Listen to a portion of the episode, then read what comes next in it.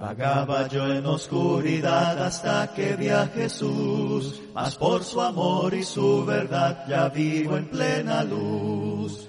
Gozo y luz hay en mi alma hoy, gozo y luz hay, ya que salvo soy, desde que a Jesús vi y a su lado fui, he sentido el gozo de su amor en mí. Arrancamos con este tema que va a estar muy bueno en esta noche. Amén. Así sea, hermano. La gloria sea para nuestro Dios. Amados hermanos, amigos, ¿cómo obtener la esperanza verdadera o la verdadera esperanza? Nosotros ya estamos en el episodio número 8, es decir, que hemos compartido ya con ustedes algunos temas. Recuerdo que el primero de ellos que estuvimos considerando fue la esperanza del mundo y la esperanza del cristiano.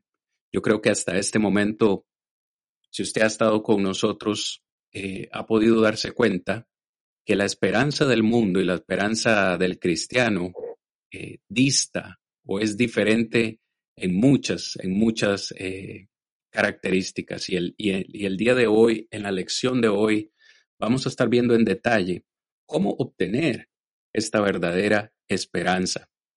Primera de Pedro capítulo 3, verso 15, el texto principal que nos ha estado ocupando en esta, eh, en esta hermosa actividad cada lunes, dice el apóstol Pedro, si no santificad, si no santificad a Dios el Señor en vuestros corazones y estad siempre preparados para presentar defensa con mansedumbre y reverencia ante todo aquel que os demande razón de la esperanza que está o de la esperanza que hay en vosotros, dice el apóstol Pedro. Esta, mis amados hermanos y amigos, es la verdadera esperanza. Esta esperanza de la que habla Pedro, esta esperanza que tenían estos primeros cristianos, es, según yo entiendo, la verdadera esperanza del cristiano. Y me ha parecido muy importante citar de nuevo este texto no solo porque es el texto principal de este programa, sino también para remarcar algo muy importante. Si usted analiza el versículo anterior, el versículo 14, Pedro dice, mas también si alguna cosa padecéis por causa de la justicia, bienaventurados sois. Por tanto, no os amedrentéis por temor de ellos, ni os conturbéis. Hermanos, cuando uno ve textos como este, uno se puede dar cuenta que los cristianos a los cuales Pedro les está escribiendo estaban eh, experimentando perdón, una terrible persecución, una persecución no solo de parte del imperio romano con su emperador Nerón, sino también de algunos eh, falsos maestros que querían eh, entrar en la congregación y hacer daño a la grey de Dios. Pero vemos una característica importante, aquellos que desean o, tienen la esperanza verdadera van a tener que padecer persecución en este mundo. Es por eso que Pedro les dice en el versículo 16, teniendo buena conciencia para que en lo que murmuran de vosotros como malhechores sean avergonzados los que calumnian vuestra buena conducta en Cristo. Tener verdadera esperanza para mí, entender, incluye Hermano Ernesto, tener una buena conducta delante de las personas que nos rodean, incluso de aquellos que nos persiguen. Y no solamente esto, hermano, sino también necesitamos hacer el bien. El verso 17 es, eh, dice, perdón, porque mejor es que padezcáis haciendo el bien, si la, la voluntad de Dios así lo quieres, que haciendo el mal.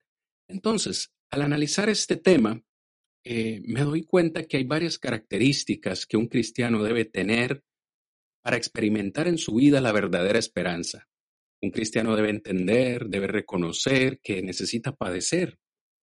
Necesariamente necesita padecer persecución en este mundo. Necesita mantener una buena conducta delante de los que lo rodean y por supuesto también hacer el bien. Yo sinceramente debo decir, hermano, yo quiero ser como los cristianos del primer siglo hermanos que estaban enfrentando persecución, de nuevo, Eh, hermano Ernesto, yo no sé si usted en su vida ha conocido a alguien que se llame Nerón.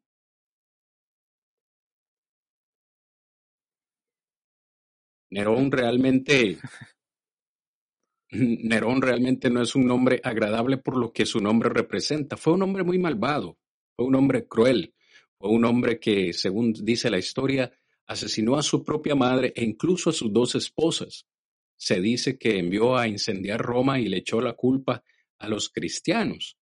¿Qué podría esperar usted de un hombre con estas características, con, esta, eh, con este currículum? Eh, ¿Qué le podría hacer a los cristianos? Estamos hablando de, realmente de un hombre perverso. Y en medio de este imperio, en medio de esta persecución, estos hermanos del primer siglo mantuvieron intacta, esto es lo que quiero recalcar hasta este momento, mantuvieron intacta e inquebrantable su esperanza.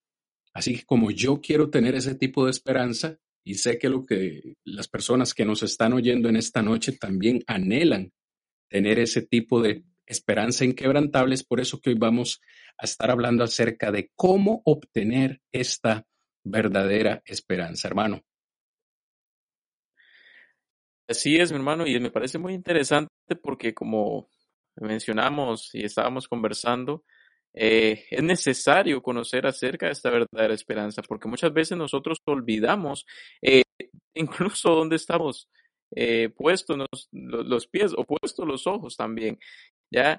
y me parece muy interesante el punto que estaba mencionando que, que es importante tener una buena conducta, ¿ya?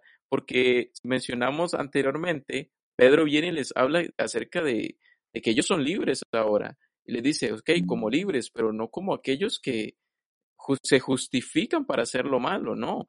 Ahora nosotros debemos que aspirar a tener esa buena conciencia todos los días, mantener firme nuestra, nuestra claramente conducta para poder claramente cuidarnos y para poder llegar a obtener esa verdadera esperanza. La pregunta es, ¿cómo lo obtenemos? ¿ya? O, cómo se obtiene, o, ya la tenemos, o entre otras preguntas que nosotros nos podemos hacer. Pero de manera introductoria, mi hermano, me parece muy interesante también hablar acerca de Nerón, porque fue un hombre crudo. Ahora, una persona que mató a su propia madre, ¿qué le va a importar la vida de los demás? O sea, y, y, y ahí es donde nos podemos profundizar mucho porque eh, estos cristianos estaban siendo perseguidos. Ahora, uno puede decirlo normal, tranquilo, superficial, en general, ah, estaban siendo perseguidos, a iban a matar. Pero pongámonos en los zapatos de ellos. Claramente es algo terrible. Y saber que viene detrás una persona a la cual le vale mi vida, ya es terrible. Y es donde ellos debían seguir defendiendo, debían seguir eh, firmes prácticamente. Amén, claro que sí, hermano. Algo que impactó grandemente al imperio romano y a varios emperadores fue que precisamente, por paradójico que suene, estos cristianos prefirieron o preferían ir a la muerte. Escuche, preferían ir a la muerte y no a la muerte con tristeza, porque algo que les sorprendía era que los cristianos morían con una sonrisa dibujada en el rostro. Es lo que dice la historia.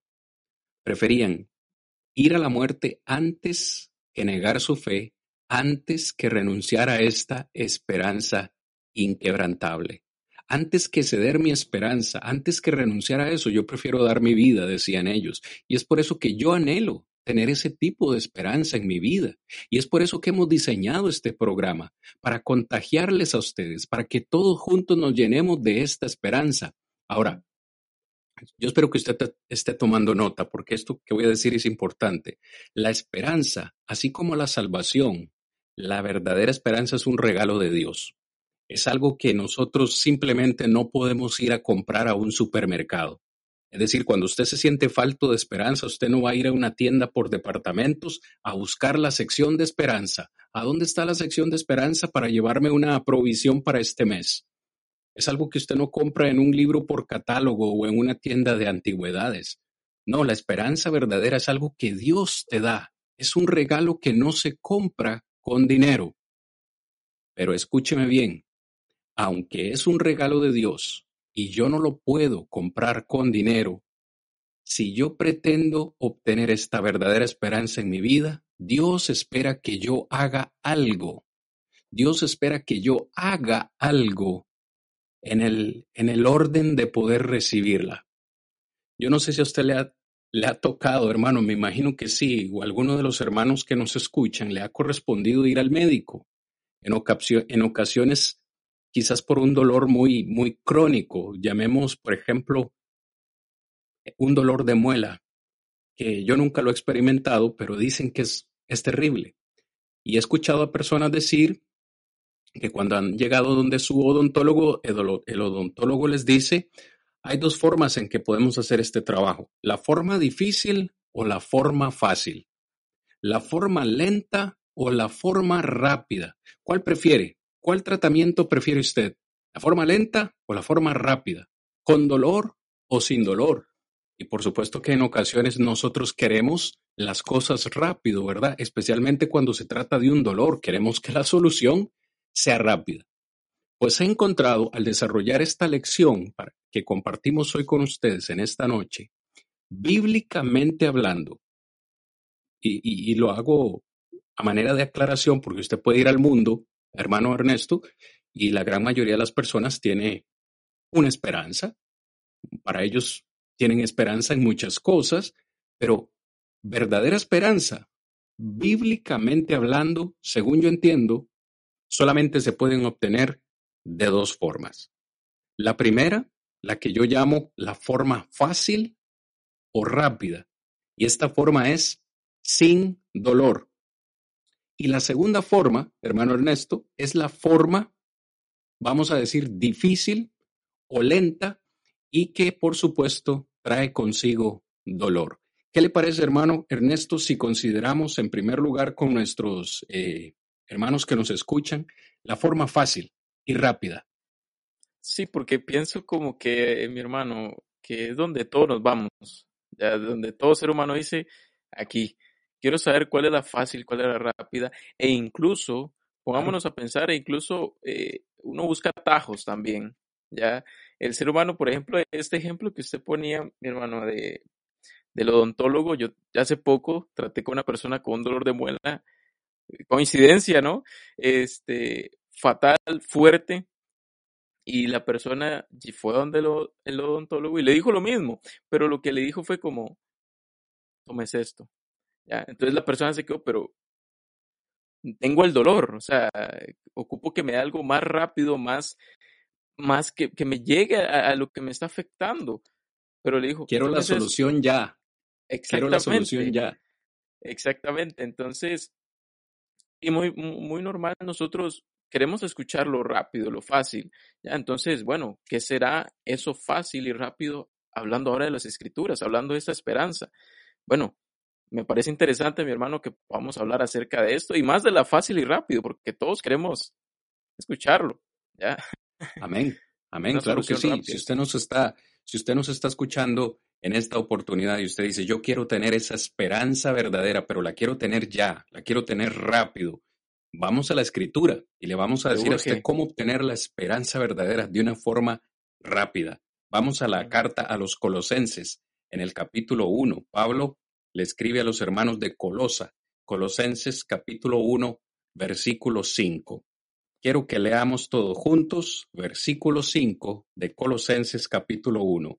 Pablo dice, a causa de la esperanza que os está guardada en los cielos, de la cual ya habéis oído por la palabra verdadera del Evangelio, palabra de nuestro Dios.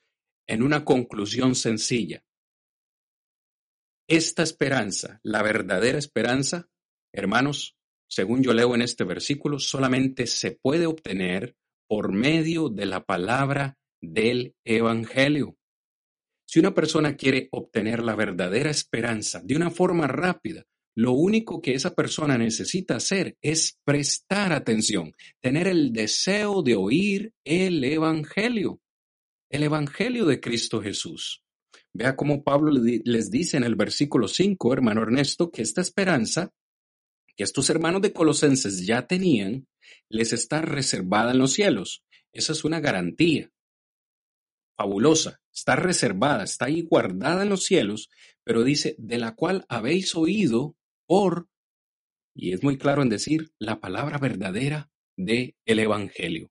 Algo que yo quiero subrayar aquí, eh, hermano Ernesto, cuando usted lee el versículo 4, Pablo dice, y en el versículo 3 dice que él siempre oraba por los hermanos de Colosa porque él había oído versículo 4, había oído de vuestra fe o la, fe de ellos en Cristo Jesús.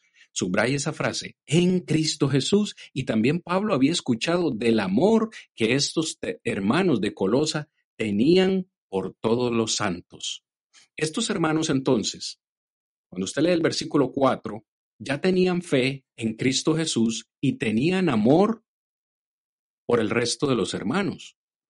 ¿Cómo fue que ellos llegaron a obtener esa fe? ¿Cómo fue que ellos llegaron a obtener ese amor los unos por los otros? La misma respuesta, por la predicación del Evangelio. Amados hermanos, amados hermanos, perdón, que me escuchan y amigos, el Evangelio contiene el mensaje esperanzador de nuestro Dios en un mundo de desesperanza, Dios nos ha dado este mensaje maravilloso del Evangelio, que Pablo dice en Romanos 1.16, no me avergüenzo del Evangelio. ¿Por qué, Pablo? ¿Por qué no te avergüenzas del Evangelio? Porque es poder de Dios para salvación a todo aquel que cree, al judío primeramente y también al griego. El Evangelio es poder de Dios para salvación. ¿Salvación de qué? de nuestros pecados. Eh, dígame, hermano Ernesto, si esto no es esperanzador. Saber que yo soy culpable de un delito y que no puedo pagar la fianza, no puedo pagar el precio, pero que alguien viene y va a pagar el precio por mí. De una deuda tan grande que yo tengo en mi vida con Dios, viene otro y me la paga. Si eso no me da esperanza, ¿qué más me podrá dar esperanza? Es por eso que 1 Corintios 15, 1 al 4, dice que el Evangelio es la muerte la sepultura y la resurrección de Cristo Jesús. Estos hermanos, subráyelo por favor si usted está tomando nota, lo vamos a ver un poco más adelante. Entonces tenían fe, tenían amor y tenían esperanza. Tres cosas que solamente puede dar el Evangelio de Cristo Jesús. Hermano Ernesto. Y es curioso acá, mi hermano, porque quiero comentar y poner lo que dice Lucas para que podamos comprender el comentario que voy a llevar a cabo. Lo que dice Lucas capítulo 19, versículo 10. Nos dice, porque el Hijo del Hombre vino a buscar y a salvar lo que se había perdido. Ahora, nosotros estábamos perdidos claramente, pero ¿cómo nosotros podemos encontrar ¿ya? O, podernos reconciliar o poder eh, eh, obtener esa esperanza? Bueno, como usted está diciendo, obedeciendo el Evangelio. Entonces, como usted mencionaba, vino alguien a pagar ese precio y no solo hizo, no, hizo algo sencillo, no hizo algo eh, mínimo, no, vino a salvar a mi amado hermano y amado amigo o amiga que nos escucha, vino a salvar lo que se había perdido. Y claramente ahí entrábamos nosotros, aquellos que, que, que ahora obedecimos el Evangelio, ya cambia la, situación. Pero lamentablemente, ¿cómo nos encontramos antes de no obedecer el Evangelio? Perdidos. Pues vean lo, lo, esperanzador que, es el Evangelio. Ya, ya no estás perdido. Ahora eh, tienes una esperanza, eh, tienes muchas bendiciones, muchos beneficios, como decíamos, ¿no es esperanzador esto? Claro que sí, gloria a Dios por ello también. Ya, entonces, eh, y, es, y es lo que me encanta y me gusta acerca de esto, mi hermano, y más cuando uno está predicando el Evangelio, ya, porque uno dice, bueno, uno se encontraba perdido, pero ahora, ¿cómo hago? ¿Qué hago? Obedece el Evangelio, ya, esa, y, eso es lo que a mí me, me, me gusta bastante, mi hermano, y prácticamente eh, me parece muy enriquecedor lo que estamos hablando, porque siempre a uno lo, lo, lo motiva también a pensar en lo que hemos obedecido. Claro que sí, hermano Ernesto. eh, evangelio es una palabra clave, no solo para el cristiano, sino para el ser humano. Evangelio, el significado de una sola palabra. Hoy sabemos que evangelio significa buenas noticias, buenas nuevas. ¿Buenas noticias de qué? De que estábamos perdidos, ahora hay una puerta abierta a la salvación. Buenas noticias de que estábamos endeudados con Dios y ahora la, la deuda ha sido pagada. No nos extraña que Jesús haya dicho en Marcos 16, 15, id por todo el mundo y predicad el Evangelio a toda criatura. Tantas bendiciones nos da el Evangelio de Cristo. Hemos mencionado fe, amor, esperanza. Vea qué estamos diciendo. ¿Quieres tener esperanza verdadera? Acepta el mensaje del Evangelio. Escúchalo. ¿Qué dolor puede producir eso? Nada, ningún dolor. Todo lo contrario, es la forma fácil. Ahora, Y es gratis, lo que hermano, perdón, es gratis. gratis. Imagínese, gratis. En un mundo donde la inflación va para arriba, el Evangelio no nos cuesta nada. Vea lo que Pablo dice en Colosenses 1.27. Ahí mismo en Colosenses capítulo 1, versículo 27, el apóstol dice, a quienes Dios quiso dar a conocer las riquezas de la gloria de este misterio entre los gentiles, que es Cristo en vosotros, la esperanza de gloria. Pablo está desarrollando acá el concepto que él tiene, eh, el ministerio, perdón, que él tiene eh, con los gentiles, la predicación de este evangelio a los gentiles. Y en el versículo 27, hablando de los gentiles, dice, ¿a quiénes? Dios le quiso dar a los gentiles, les, les quiso dar a, a conocer las riquezas de este misterio. Este misterio es el Evangelio. Claramente, usted analiza el contexto y es el Evangelio. Y vea lo que dice, este, este concepto me encanta y me fascina. Dice que las riquezas de este misterio se encuentran en Cristo Jesús. Pero me encanta porque no solo dice eso, sino que dice que Cristo, esta es la riqueza que contiene el Evangelio, que ahora podemos tener a Cristo en nosotros. Fíjese cómo lo dice, que es Cristo en vosotros, la esperanza de gloria. ¿Cuál es mi conclusión cuando yo leo este versículo? Dos, dos conclusiones. La primera, la esperanza verdadera contiene riquezas y estas riquezas realmente están representadas en la realidad de que Cristo está en nuestro corazón. Si Cristo está en nuestro corazón, no importa el auto que conduzcamos, no importa la casa que tengamos, no importa cuánto dinero hay en nuestra cuenta de banco, si Cristo está en nuestro corazón, somos millonarios, tenemos riquezas. Ahora, ¿cómo se obtiene Cristo en el corazón? ¿Cómo es que alguien puede llegar a obtener esta riqueza en su corazón? ¿Cómo es que Cristo entra en mi corazón? Esto no se obtiene con una oración. Esto no se obtiene levantando su mano y haciendo una oración. No, recuerde el concepto que Pablo desarrolla en el capítulo 1, el Evangelio. ¿Cómo obedecemos el Evangelio? Bueno, bajando a las aguas del bautismo, Jesús dijo, el que creyere y fuere bautizado será salvo. Es decir, que cuando yo obedezco el Evangelio, bajo a las aguas del bautismo, Cristo entra a morar en mi corazón. Desde ese momento soy millonario y comienzo en ese momento a tener la verdadera esperanza en mi vida. Y esa esperanza es Cristo Jesús en mi corazón. Pablo dice, Cristo en mí es la esperanza de gloria. Por eso es que el Evangelio es clave. Ningún ser humano en esta tierra podrá tener la esperanza verdadera si, en primer lugar, no ha aceptado el Evangelio, si en segundo lugar, no tiene a Cristo en su corazón. Vea qué fácil tener la esperanza verdadera. No produce ningún dolor escuchar el Evangelio, no produce ningún dolor aceptar a Cristo en obediencia. eh, y bajando a las aguas del bautismo.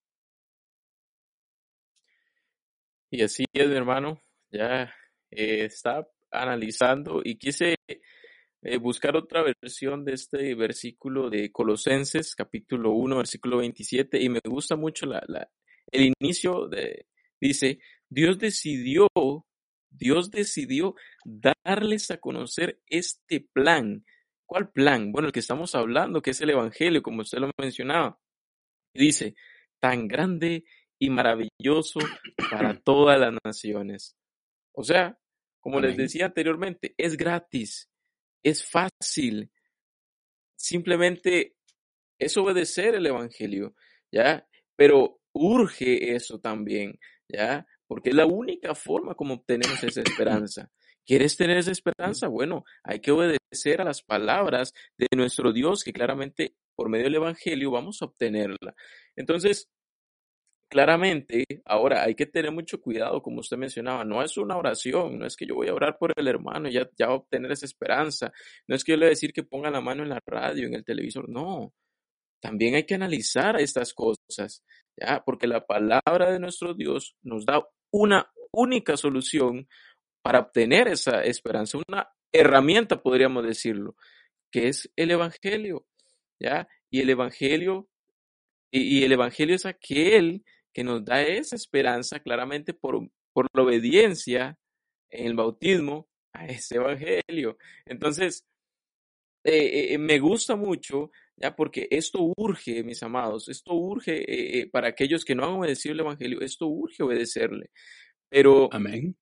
también es reconocer a qué voy a obedecer. Y es lo que estamos hablando. No es que voy a obedecer porque ya los hermanos me están diciendo o, me, o ya me tienen al cansancio. No, recuerde, usted va a recibir una esperanza pequeña, dice, muy grande y maravillosa. Entonces, eh, me ha gustado mucho, mi hermano, conversar prácticamente de esto porque el Evangelio es la única forma, es la única solución, es la única herramienta. Amén, hermano. Y perdón, apenas estamos comenzando, estamos en el primer punto y nos hemos extendido un poco, pero es que el tema es bastante enriquecedor. De hecho, cuando usted va de nuevo al versículo 5, Pablo dice, por la palabra verdadera del Evangelio. Y yo quiero hacer esta aclaración. La palabra del Evangelio es verdadera. Hoy, hoy en día se están predicando muchos falsos evangelios. Y por ser falsos, por supuesto, predican de una falsa esperanza que se produce en las personas.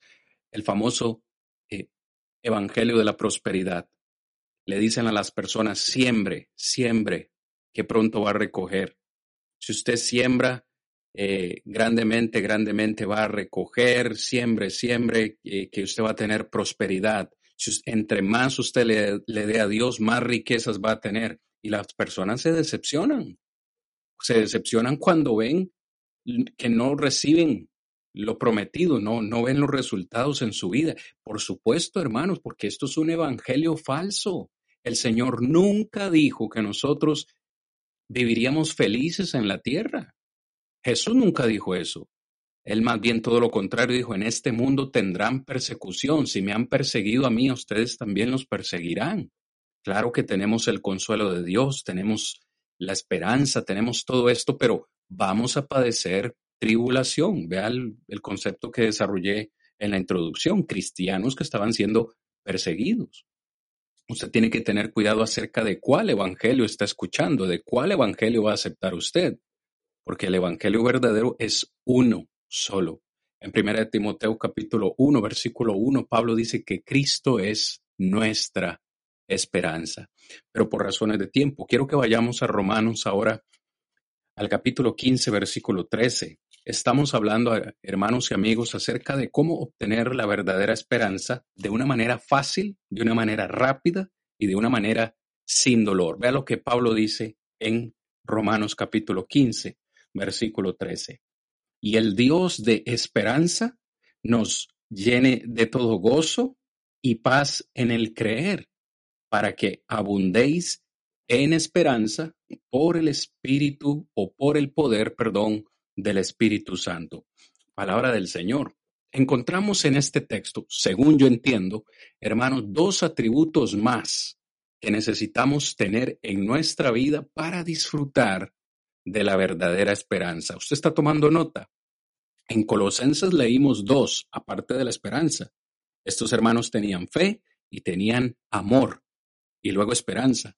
Ahora usted lee Romanos 15, 13 y Pablo mismo dice que el Dios de esperanza, vea cómo esta esperanza verdadera tiene su origen en Dios, no en el mundo, no en el hombre, su origen es Dios. El Dios de esperanza nos llene de gozo y nos llene de paz en el creer. Estos dos atributos que necesito eh, experimentar en mi vida para tener verdadera esperanza es gozo. Yo no me imagino a un cristiano sin gozo. Yo no me imagino a un cristiano sin paz, pero es que estos dos atributos provienen de Dios. Vea cómo Pablo dice, el Dios de la esperanza. Es decir, el Dios que nos ha dado esta esperanza es el mismo que nos va a proveer gozo y nos va a proveer paz. Pablo dice, para que abundéis en esperanza. Esta, esta, esta palabra abundar significa tener en abundancia al punto de, derramarse, como cuando uno eh, deposita un refresco gaseoso en un vaso y se comienza a llenar y llenar al punto de que llega hasta, hasta la orilla del vaso y se comienza a derramar. Así debe estar en nosotros, dice Pablo, al punto del derrame debe estar la esperanza en nuestras vidas por el poder del Espíritu Santo. Esto entonces es suplido únicamente por Dios en nuestra vida. Ahora, hermano Ernesto, yo no sé si estoy siendo demasiado, demasiado técnico en este concepto, pero lo quiero decir de una forma fácil. Usted sabe, hermano Ernesto, que usted tiene verdadera esperanza en su vida si en su vida hay fe, si en su vida hay amor, si en su vida hay gozo y si en su vida hay paz, usted puede estar seguro es un indicativo ya para usted que usted está gozando de verdadera esperanza en su vida. Pero si usted me está escuchando hoy y usted está teniendo problemas para tener el gozo necesario en su vida, si usted no tiene gozo, si en su vida lo que menos hay es paz, si en su vida carece de fe y carece de amor para los que lo rodean, mi hermano, mi amado hermano, mi amado amigo, probablemente usted esté falto de la verdadera esperanza. Y esta esperanza, de nuevo, es suplida por Dios y cada uno de estos elementos que he mencionado, la fe, la fe viene por el oír, el oír la palabra de Dios. ¿Sí o no? Cuando aceptamos esta, esta palabra predicada, bajamos a las aguas del, del bautismo Cristo entra en nuestro corazón y el fruto del Espíritu Santo, es por eso que aquí dice Pablo, y el poder del Espíritu Santo nos va a ayudar. ¿Por qué? Porque el fruto del Espíritu Santo produce en nosotros paz, produce gozo, produce amor, produce esa fe que necesita ser fortalecida cada día para que nuestra esperanza, de nuevo, me, me ayudo con las manos, esa esperanza vaya subiendo por el vaso, vaya subiendo en nuestro corazón hasta que se derrame. Eso va a ser notorio a las personas que están a nuestro alrededor. Hermano Ernesto. Y así es, mi hermano, para no alargar, alargarme mucho, ya.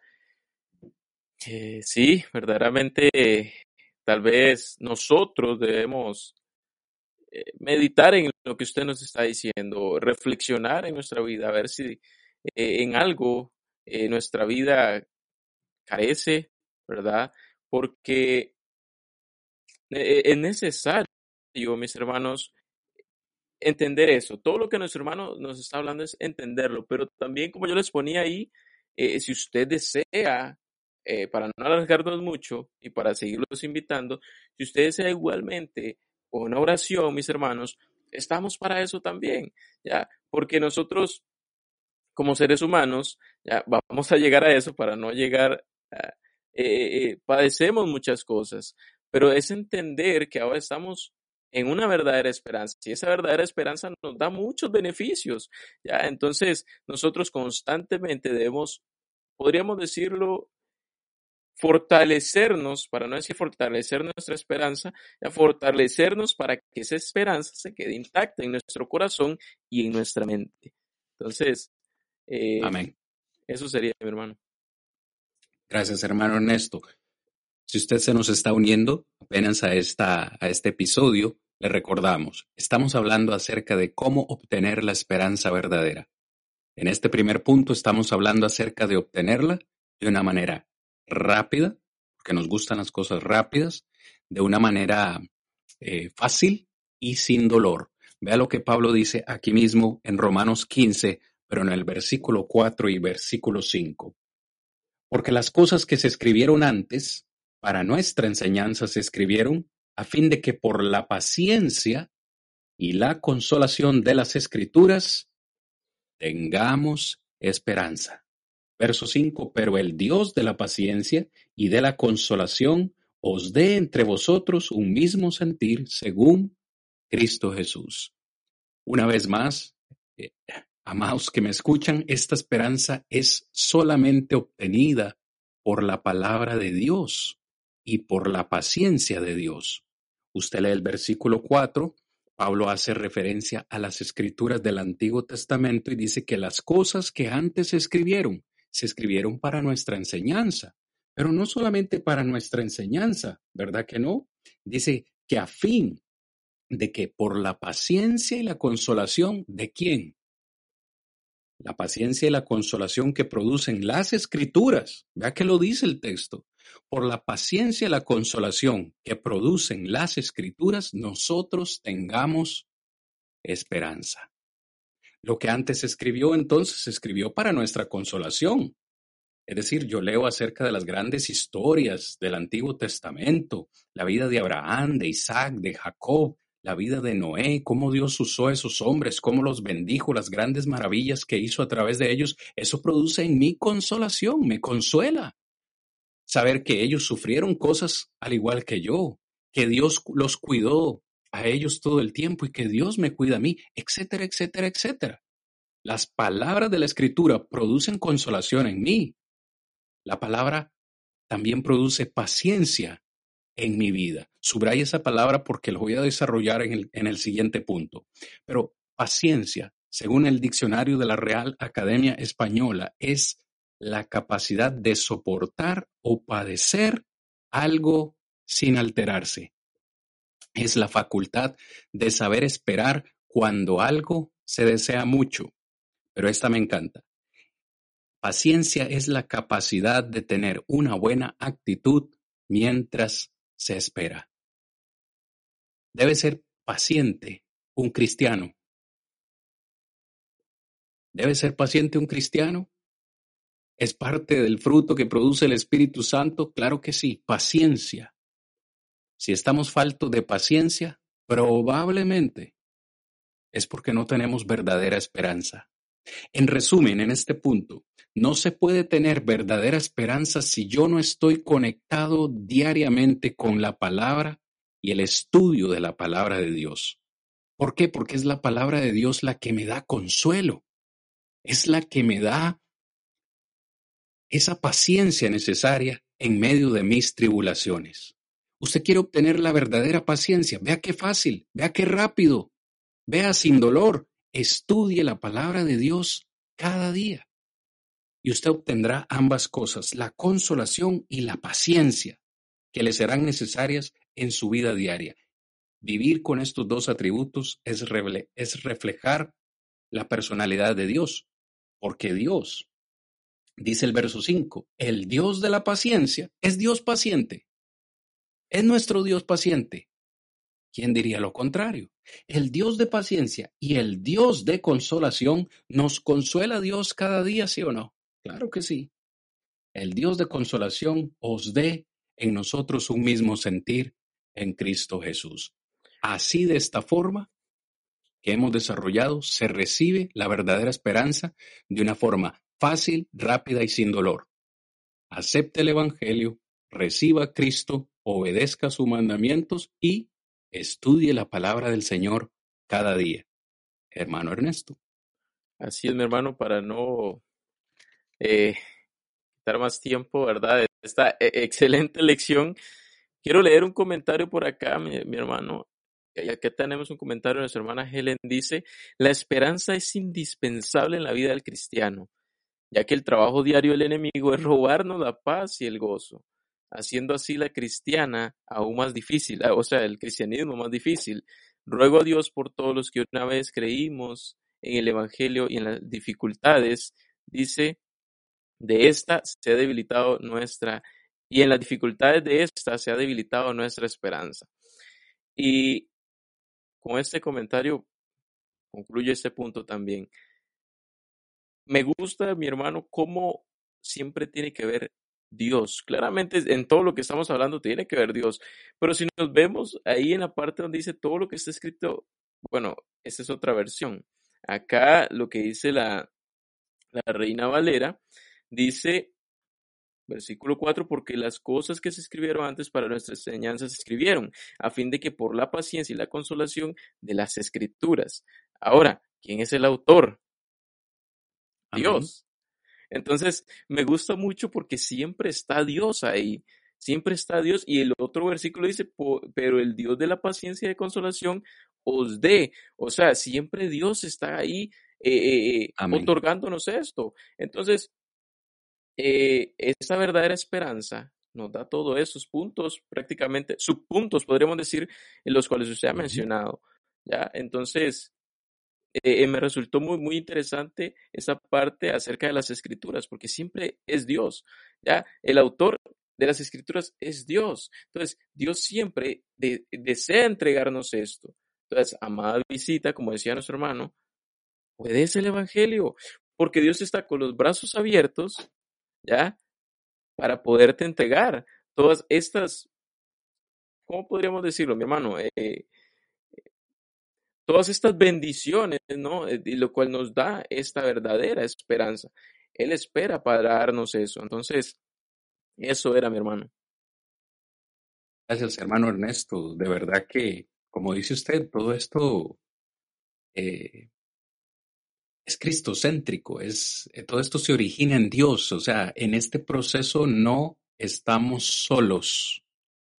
Pensamos que estamos solos, pero Dios siempre está detrás de escena. Hemos hablado acerca de recibir la esperanza verdadera de una forma fácil. ¿Estamos listos? Porque hay gente que no lo quiere recibir de una forma fácil quizás quiera recibir el tratamiento de una forma lenta, de una forma difícil y que por supuesto va a ser dolorosa. ¿Estamos listos para considerar este punto? Romanos 5, versículos 1 al 4. Vea qué excelente texto. Romanos 5, 1 al 4. Justificados pues por la fe, tenemos paz para con Dios por medio de nuestro Señor Jesucristo por quien también tenemos entrada por la fe a esta gracia en la cual estamos firmes y nos gloriamos en la esperanza de la gloria de Dios. Y no solo esto, dice el versículo 3, sino que también nos gloriamos en las tribulaciones, sabiendo que las tribulaciones producen paciencia y la paciencia prueba y la prueba esperanza. Verso 5. Y la esperanza no avergüenza, porque el amor de Dios ha sido derramado en nuestros corazones por el Espíritu Santo que nos fue dado, palabra del Señor.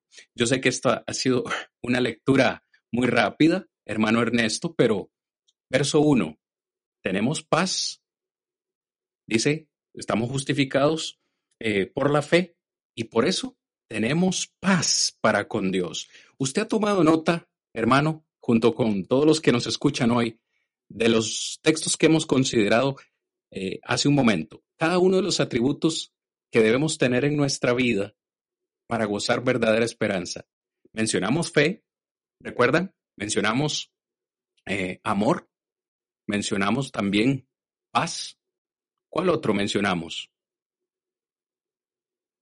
La paciencia. La paciencia, correcto. Si usted hace una lectura cuidadosa de Romanos 5, 1 al 4, se encontrará con cada uno de esos elementos. Usted lo puede ver al igual que yo, hermano Ernesto. Versículo 1, tenemos justificación por medio de la fe.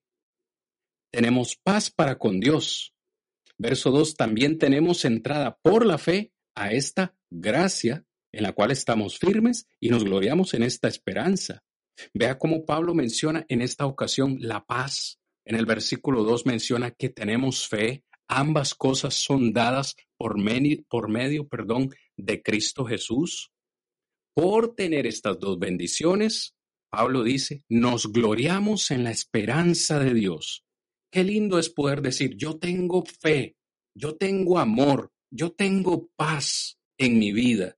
Me considero un cristiano bendecido, un hijo de Dios. Qué lindo es decir, tengo todos estos atributos en mi vida y puedo decir abiertamente, me glorío, que es otra forma de decir, me enorgullezco.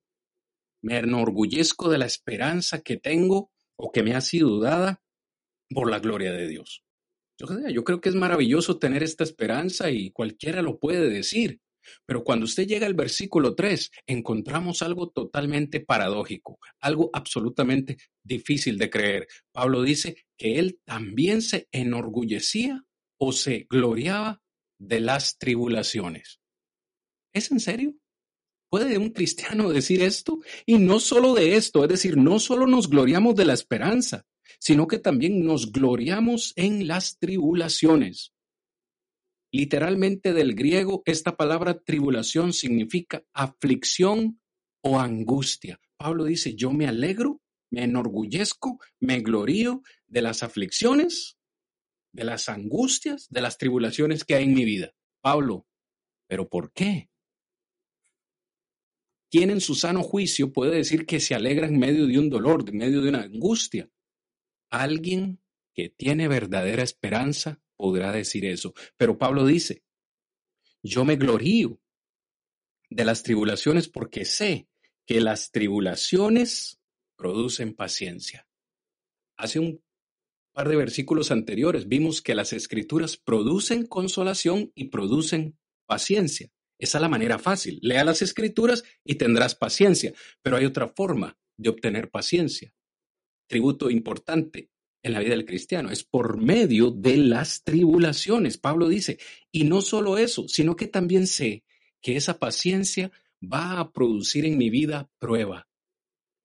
Estudié un poco esta palabra y hay dos definiciones eh, en el griego. La primera, una prueba puede significar probar mediante un examen, pero en este contexto, prueba aquí significa un carácter probado. A ver, y le doy la definición un poco más clara. Lo que Pablo quiere decir aquí es que Dios, a través de las tribulaciones, nos da la paciencia que es necesaria para formar en nosotros un carácter adecuado a sus propios estándares. Como somos tan imperfectos y necesitamos tener el carácter de Dios, la única forma de poder formar en nosotros el carácter de Dios es por medio eh, de la paciencia. Pero es que la paciencia no se, obtiene, no se obtiene de nuevo en un supermercado. La paciencia la obtenemos por medio de las tribulaciones. ¡Wow! Hermanos, Dios a través de, de esas tribulaciones está obrando en nuestra vida. Esta prueba es la que produce verdadera esperanza en nuestra vida. Y me encanta porque Pablo dice, esta esperanza no avergüenza. Es decir, el cristiano nunca va, va a avergonzarse ni se va a decepcionar de esta esperanza que le ha sido dada. ¿Por qué? Wow, hermano Ernesto. Wow, es que me encanta este concepto. Pablo dice, yo no me avergüenzo nunca. Nunca me avergonzaré de esa esperanza. Verso 5, porque el amor de Dios ha sido derramado en nuestros corazones. En la primera sección vimos cómo Cristo puede llegar a morar en nuestros corazones. Tener a Cristo en nuestro corazón es realmente, como dice Pablo aquí, es tener el amor de Dios en mi corazón.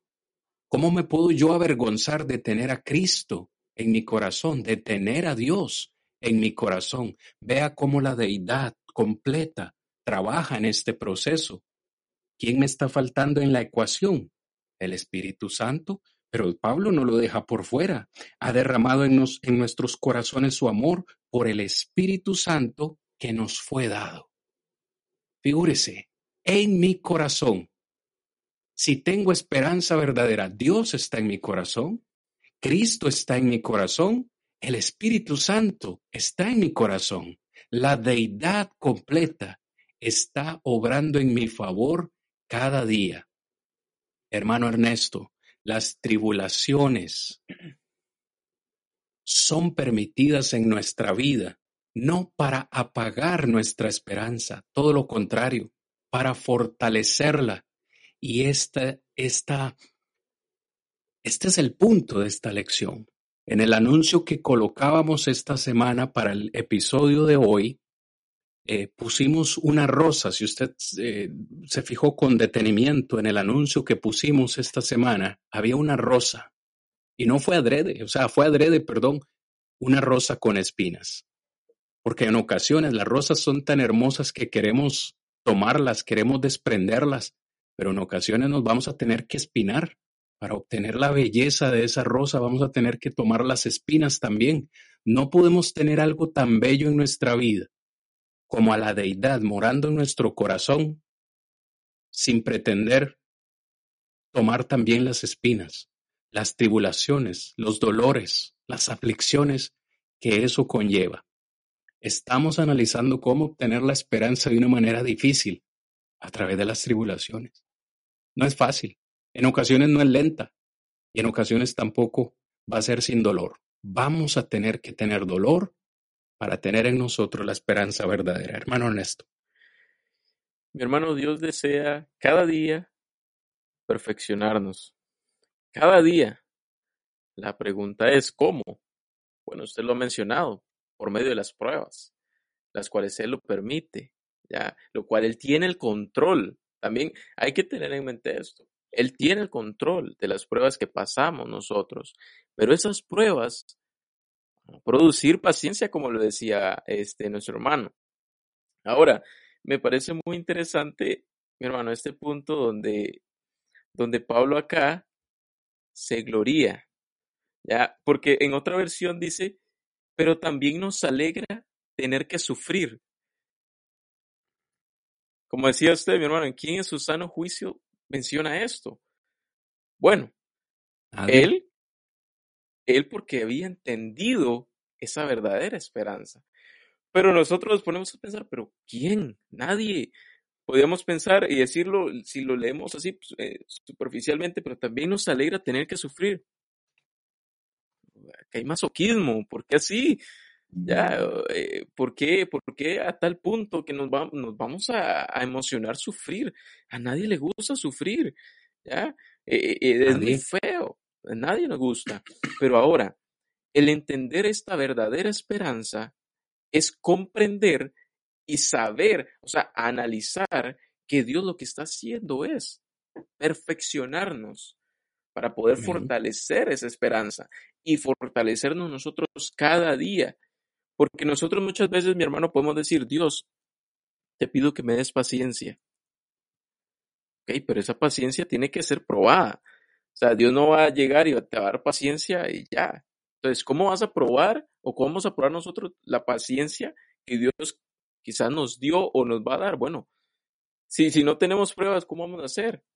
Dios nos perfecciona y nos da paciencia por medio de las pruebas y entender, como vuelvo y repito, la verdadera esperanza es saber que vamos a pasar por esto, pero saber que Dios tiene el control y saber que Dios tiene un propósito muy grande para con nosotros ante estas pruebas.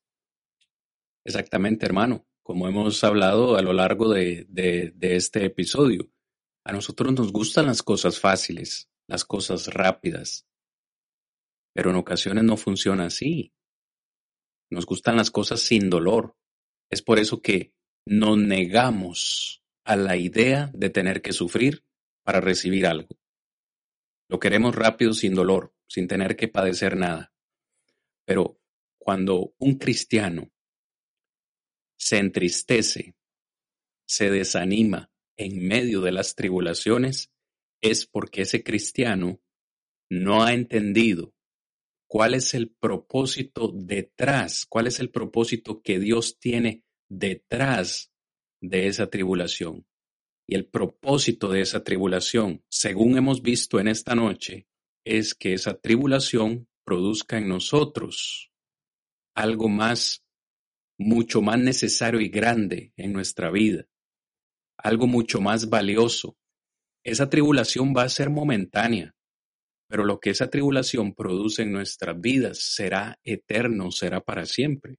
Esa tribulación producirá eh, paciencia, la paciencia necesaria para fortalecer esa esperanza y poder decir abiertamente, tengo a la deidad trabajando en mí, no estoy solo. Hermanos, no estamos solos. A usted le hablo en esta noche, a usted que ha perdido su esperanza. Yo no creo que la haya perdido. Simplemente usted ha dejado que se debilite, pero usted no la, no la ha perdido. Usted la puede volver a fortalecer. Vea cada uno de los elementos que hemos visto en esta noche. Usted necesita tener fe, fe de que Dios sobra en su vida. Usted necesita tener paz, la paz de Dios que sobrepasa todo entendimiento. Usted debe tener el amor de Dios porque Dios está en su corazón. Debe tener esa consolación que producen las escrituras. No estamos solos. Y en este programa estamos aquí con ustedes para animarles, para levantarles, para fortalecerles esa fe. La verdad tiene que ser dicha. No todos en este mundo pueden experimentar la verdadera esperanza. ¿Por qué?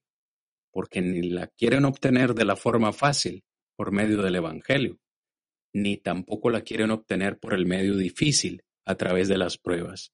Necesitamos trabajar por esta esperanza, dejar que el Espíritu Santo que Dios ha derramado en nosotros pueda producir cada uno de estos frutos en nuestra vida diaria.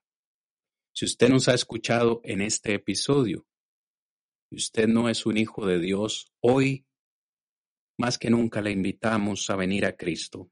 Acepte el mensaje de salvación.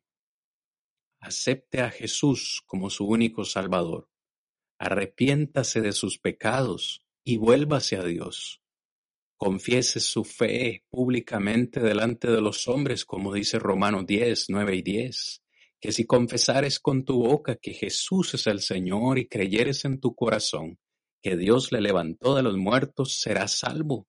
Porque con el corazón se cree para justicia, pero con la boca se confiesa para salvación. Después que hayas hecho esa confesión, podrás bajar a las aguas del bautismo donde Dios perdonará tus pecados.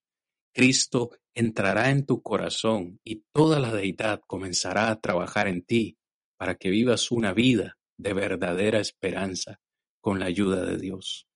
Si hoy usted nos ha escuchado y usted un cristiano, usted ya hizo todo este proceso, pero siente que en su vida su esperanza se ha debilitado por la razón que sea, Queremos orar por ti. No hace falta que nos des detalles, no estamos aquí para averiguar tu vida, estamos aquí para ayudarte y para que el Señor nos ayude a todos. Si hoy necesitas oración, solo ponlo en los comentarios. Necesito oración y oraremos por ti. Recuerda que el que se humilla será enaltecido y el que se enaltece será humillado. Hermano Ernesto, estamos terminando este episodio. Amados en Cristo, gracias una vez más por acompañarnos esta hermosa noche. Será hasta el próximo lunes, donde en nuestro episodio 9 estaremos hablando ahora de las bendiciones que produce la esperanza en la vida del Hijo de Dios. Les espero la próxima semana, hermano Ernesto. Eh, me voy feliz de haber estado con ustedes, mis hermanos. Me voy contento, eh, gozoso y Espero que de igual forma ustedes y en esta noche pues nada más decirles que descansen y que prácticamente nos vemos la próxima semana. Los esperamos de igual forma, ya que ustedes, siempre lo digo, son pieza clave. Así que que Dios me los bendiga y que puedan ustedes, mis amados, durante esta semana que ha empezado a poder hacer la voluntad de nuestro Dios. Que Dios me los bendiga. El mundo no es mi hogar, soy peregrino aquí. En la ciudad de luz tendré tesoros, sí. eterno resplandor, por siempre gozaré y la vida mundana jamás desearé. Remember